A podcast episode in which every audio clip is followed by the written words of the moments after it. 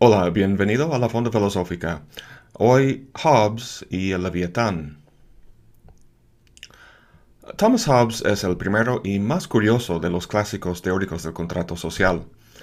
Sabemos que la noción del contrato social es la base filosófica de nuestras democracias actuales, pero el argumento de Hobbes, como veremos en este video, no conduce a la democracia, sino a la monarquía.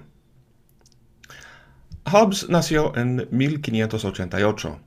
Conocía a Francis Bacon, Descartes y Galileo y murió a la edad espectacularmente vieja para su época de 91 años.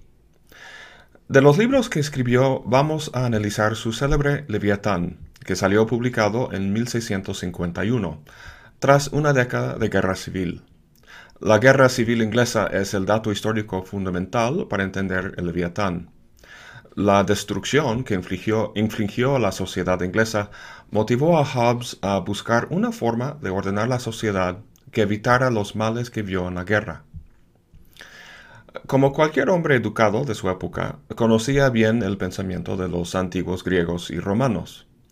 Pero al igual que Maquiavelo, Hobbes pensaba que los antiguos discursaban de forma muy elocuente sobre el hombre y su vida política, pero que no lograron realizar sus ideas en el mundo real. Dice Hobbes que hicieron leyes imaginarias para estados imaginarios. A la mano con el espíritu de su tiempo, Hobbes volvería a la cuestión política y tratar de basarla sobre bases científicas. Quería entender ese tema no de manera aislada, sino como componente de toda una cosmovisión científica. Su pretensión es parecida al campo actual de la psicología evolutiva, en el que se trata de dar cuenta de la conducta humana no en términos del libre albedrío, sino de fuerzas evolutivas. Hobbes obviamente no acude a la evolución darwiniana, más bien se fijará en las pasiones del cuerpo o en lo que hoy en día llamaríamos el funcionamiento fisiológico del cuerpo. Al igual que Maquiavelo, rompe con una larga tradición antropológica en aras de entender al hombre de forma científica, no utópica. Y al igual que Descartes, Hobbes tomaría como modelo de conocimiento científico la matemática o geometría, ya que son los únicos campos cuyas conclusiones no son disputadas. Hoy en día sería muy difícil encontrar a un filósofo que pretenda una certeza matemática en su pensamiento. Pero hay que recordar que en la época de Hobbes la filosofía era mucho más amplia en su alcance, incluyendo como objeto la totalidad del mundo natural. Así entendía Hobbes la filosofía, como un cuerpo total de conocimiento cuyo fin es principalmente práctico, la utilización o creación de efectos. El conocimiento es poder, como decía Francis Bacon, y Hobbes está de acuerdo pero distingue entre dos tipos de conocimiento, conocimiento filosófico y conocimiento empírico. Solo el primero confiere poder. Proviene de un esfuerzo activo de raciocinio, mientras que el conocimiento empírico proviene de la percepción pasiva de la naturaleza. El conocimiento empírico es simplemente un conjunto de distintos hechos fácticos, como está lloviendo o hay una manzana sobre la mesa. El tipo de conocimiento que le interesa a Hobbes es el filosófico. Este se ocupa de las relaciones causales entre estos distintos hechos. No se basa en la observación, sino en el razonamiento, específicamente en las consecuencias de proposiciones. Por ejemplo, tenemos conocimiento empírico de hombres, la muerte y Sócrates. Eso está bien, pero no podemos hacer mucho con ese conocimiento mucho mejor entender las relaciones causales entre estos hechos, como en el famoso silogismo sobre Sócrates y la mortalidad. Este es el conocimiento filosófico, un conocimiento de consecuencias, de las relaciones de causa y efecto. Para Hobbes podemos investigar estas consecuencias o relaciones de dos formas, sintética o analítica. Cuando razonamos de forma sintética, razonamos a partir de una causa a sus posibles efectos. Por ejemplo, el fuego es una causa cuyos posibles efectos podemos deducir. El razonamiento analítico es al revés. Uno parte de un efecto y rastrea sus posibles causas, como en este caso de un incendio forestal.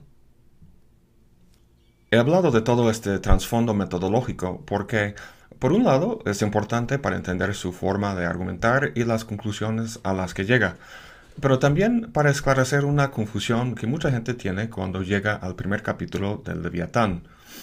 No empieza hablando del estado de naturaleza y contratos, sino de la sensación y la imaginación. No llega a la política hasta el capítulo 13. ¿Por qué?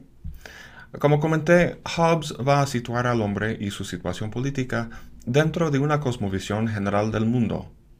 Siendo materialista, el mundo no es para Hobbes más que cuerpos en movimiento. El hombre percibe esos cuerpos y deriva, las consecuencias de su interacción. Para Hobbes hay dos tipos de cuerpo, natural y artificial distinción que se nota en los títulos de tres libros suyos, De Corpore, De Homine y De Sive. Los cuerpos y los hombres son cuerpos naturales, y el estado, de Sive, es artificial, algo creado por el hombre. Vemos esto perfectamente en las primeras líneas de la introducción del Leviatán. Dice Hobbes, la naturaleza, el arte con que Dios ha hecho y gobierna el mundo, está imitada de tal modo, como en otras muchas cosas, por el arte del hombre, que éste puede crear un animal artificial. ¿Qué dice aquí? Pues está comparando dos cosas, Dios y el hombre. ¿Con respecto a qué los compara? Dice que los dos crean algo, Dios el mundo y el hombre el Estado.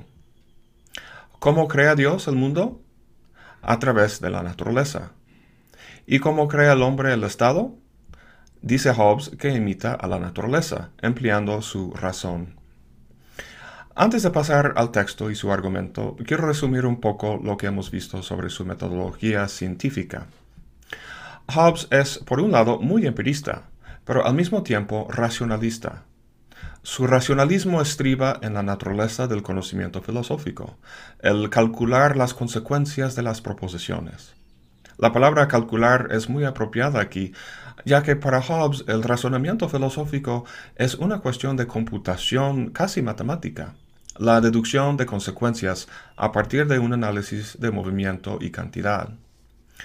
Pero los primeros principios o causas a partir de los cuales deducimos no son innatos al hombre, sino que llega a ellos a través de la experiencia y la inducción. Ese es su lado empirista.